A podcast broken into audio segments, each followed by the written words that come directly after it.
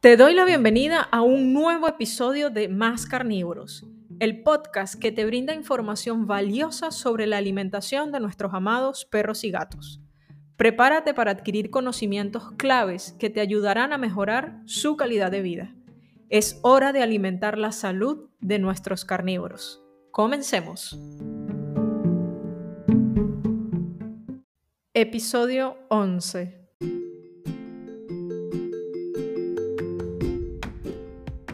Micronutrientes. Vitaminas. Derivada del latín vida y el inglés amina. Aminas vitales.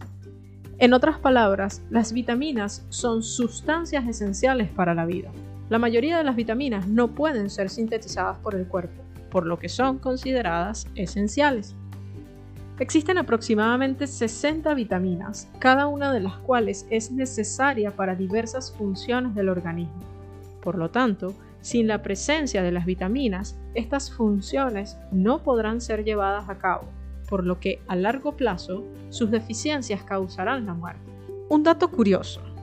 Hasta hace relativamente poco tiempo, se consideraba que las vitaminas solo eran necesarias en muy pequeñas cantidades, y cuya única función era prevenir ciertas deficiencias.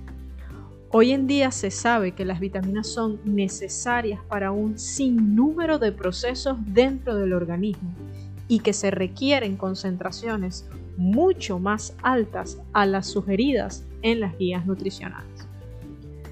Antes de hablarte de la importancia de cada una de las vitaminas, quiero que conozcas los niveles a los que éstas pueden estar presentes en la comida. Y son básicamente cuatro niveles. Nivel 1, básicamente insuficiente, obviamente se refiere a que no cubren ni siquiera las necesidades mínimas del organismo, lo que causará problemas de salud asociados, tales como ceguera, cuando hay deficiencia, por ejemplo, de vitamina A, raquitismo, cuando hay deficiencia de vitamina D, escorbuto por la deficiencia de vitamina C, etc. El nivel número 2 es el mínimamente adecuado. Y aquí se manejan cantidades de vitaminas suficientes para prevenir signos de enfermedades como los mencionados antes, pero no lo suficiente para que el organismo funcione de manera óptima. Lamentablemente las guías nutricionales se manejan dentro de este rango mínimamente adecuado y lo podrás encontrar como cantidades mínimas recomendadas. El nivel 3, abundante, aquí por supuesto las vitaminas están presentes en la comida natural en este nivel, ya que ofrecen entre 5 y 100 veces más cantidad comparado con el nivel anterior. Esto debido a que los animales tienen acceso a una amplia variedad de ingredientes a su disposición.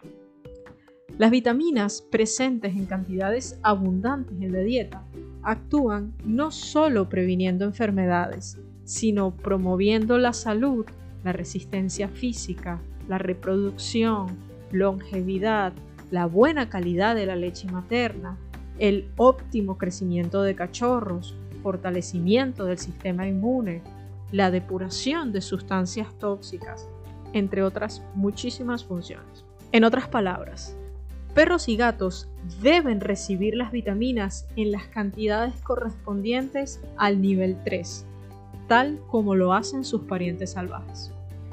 Nivel 4. Megadosis. Este nivel implica ofrecer dosis muchísimo mayores al nivel anterior, específicamente para el tratamiento de ciertas enfermedades, son dosis muy, muy, muy altas y sin embargo no llegan a ser tóxicas. Y el nivel 5 es tóxico. Obviamente no son niveles a los que queremos llegar.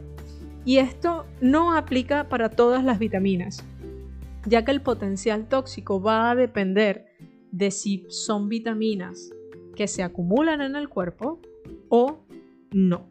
Teniendo claro los distintos niveles a los que podemos tener las vitaminas en las dietas, vamos a hablar rápidamente un poco más sobre cada una de ellas y saber cuáles se acumulan y cuáles no. Clasificación de las vitaminas.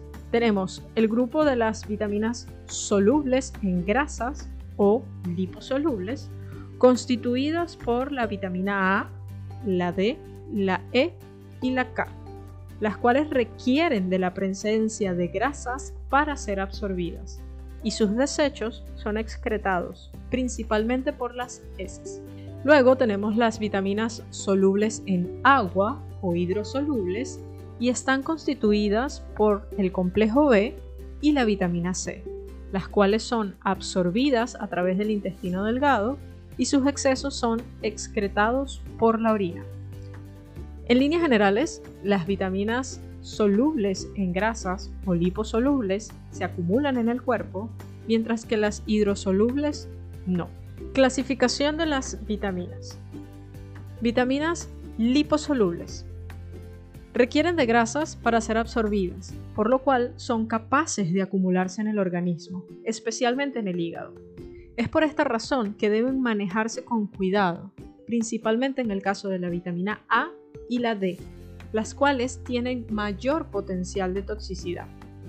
Otra característica de estas vitaminas es que todas ellas son antioxidantes. En este grupo entonces tenemos a la vitamina A, la cual se encuentra principalmente en la leche fresca, huevos, pescados e hígado, y es esencial para la vista, la piel, los huesos, dientes, pelo, la resistencia al estrés, reproducción, crecimiento normal, fortalecimiento del sistema inmune. En otras palabras, es necesaria para todo. Vitamina D, también llamada la vitamina del sol para los humanos. Sin embargo, nuestros peludos no pueden sintetizar su propia vitamina D a través del sol. La vitamina D es principalmente conocida por su regulación del calcio. Sin embargo, debido a que es más una hormona que una vitamina, es vital para la salud de los ojos, corazón, riñones, sistema nervioso, sistema inmune, piel, dientes y otras glándulas. Las principales fuentes de vitamina D son los aceites de hígado de pescado, los pescados azules y la yema de huevo. La vitamina E es conocida por sus propiedades anti-envejecimiento, ya que es un potente antioxidante. Básicamente los antioxidantes son todas estas sustancias que actúan en el organismo previniendo la formación de los radicales libres, los cuales se generan cuando las grasas, especialmente las poliinsaturadas, las que se doblan varias veces, ¿recuerdas? Se oxidan. Pero además la vitamina E participa en la prevención de problemas cardíacos, fortalecimiento del sistema inmune, entre otras muchísimas funciones. Y finalmente, del grupo de las liposolubles tenemos a la vitamina K, la cual es conocida como la vitamina antihemorrágica, ya que entre sus funciones está ayudar a que el hígado sintetice los distintos factores de coagulación necesarios para detener cualquier pérdida de sangre.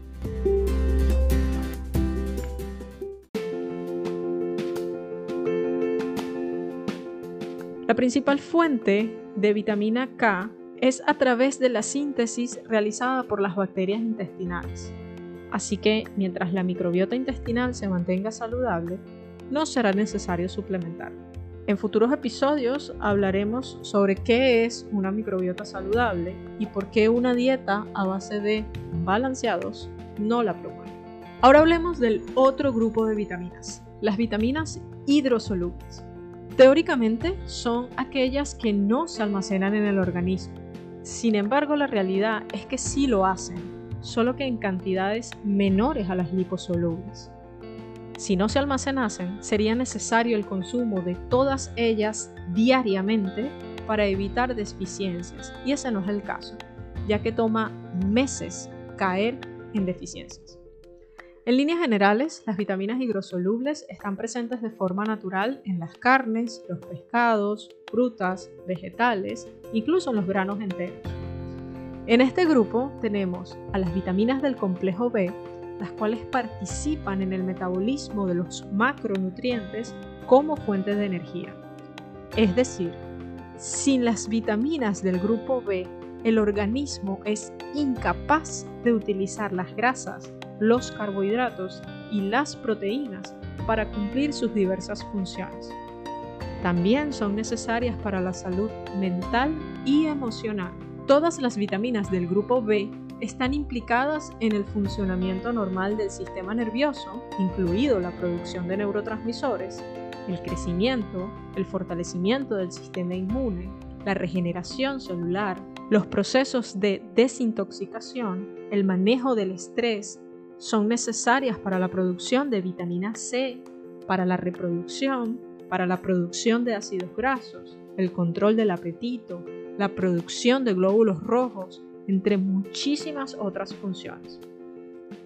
En otras palabras, todas las vitaminas del grupo B son necesarias para el mantenimiento de una salud óptima en cada una de las etapas de vida de nuestros perros y gatos.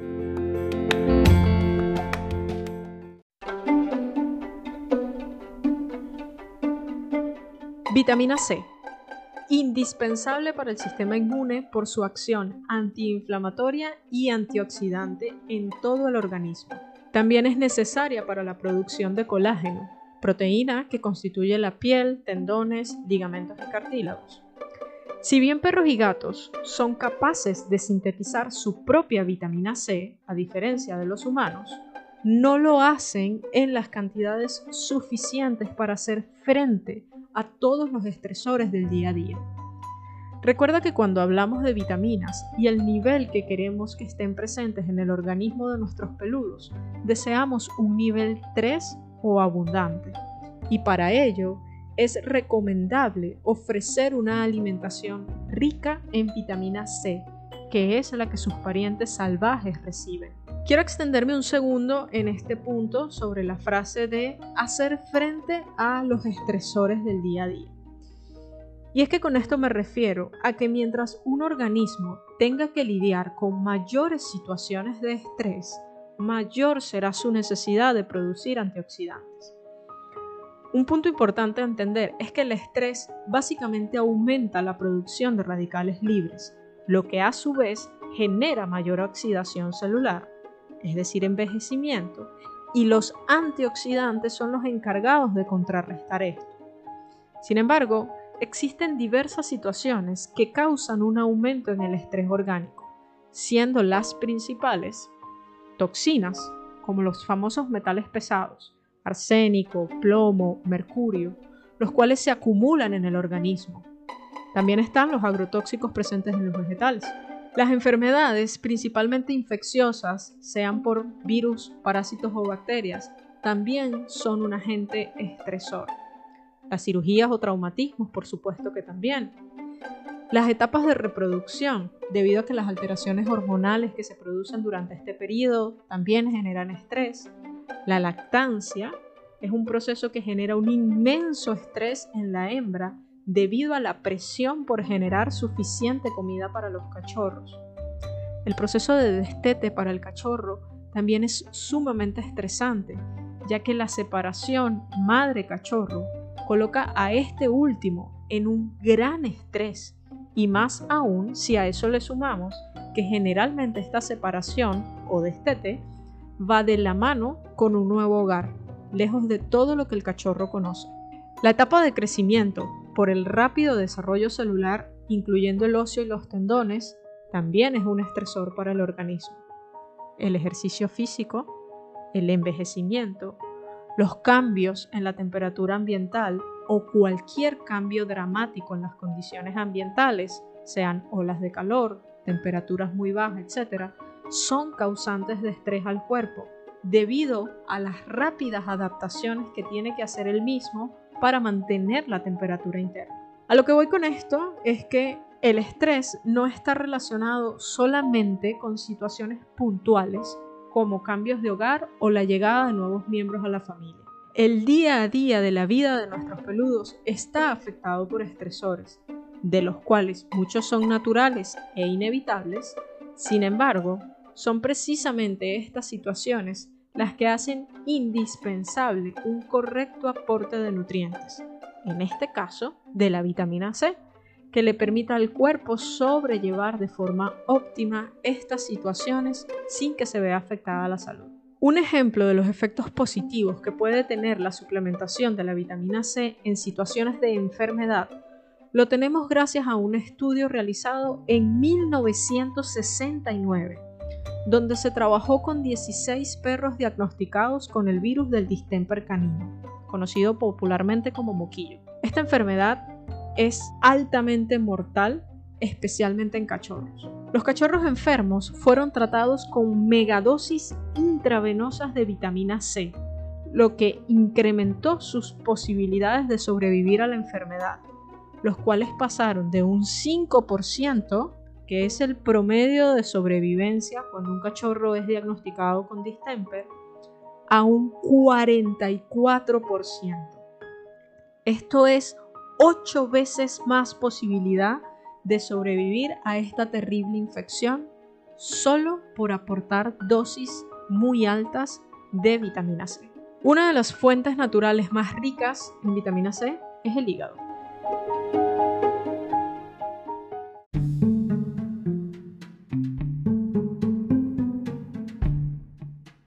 Quiero cerrar este episodio con tres puntos claves que son los que me interesan que te lleves. 1. Las vitaminas se requieren en cantidades mucho mayores a las sugeridas para prevenir enfermedades o deficiencias. 2. Si bien no existe un requerimiento mínimo establecido para nuestros peludos en cuanto a la vitamina C, debido a que ellos pueden sintetizarla, hay evidencia de que se pueden ver beneficios de su suplementación, especialmente durante periodos de estrés.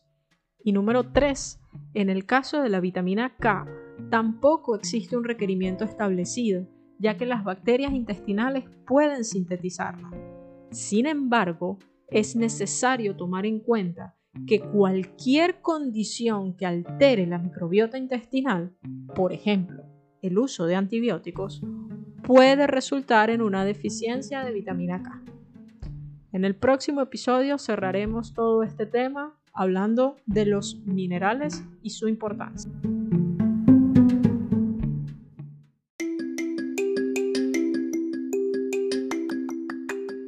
Gracias por acompañarme en este episodio de Más Carnívoros. Espero que lo hayas disfrutado y por sobre todo te fuese de utilidad.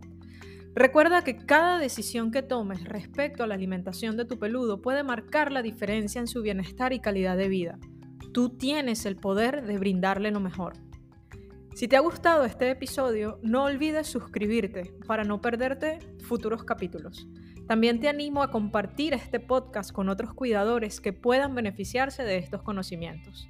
Si tienes alguna pregunta o comentario, por favor no dudes en contactarme. Estoy aquí para ayudarte a mejorar la alimentación de tu perro o gato. Gracias nuevamente por tu apoyo y nos escuchamos en el próximo episodio de Más Carnívoros. Un abrazo.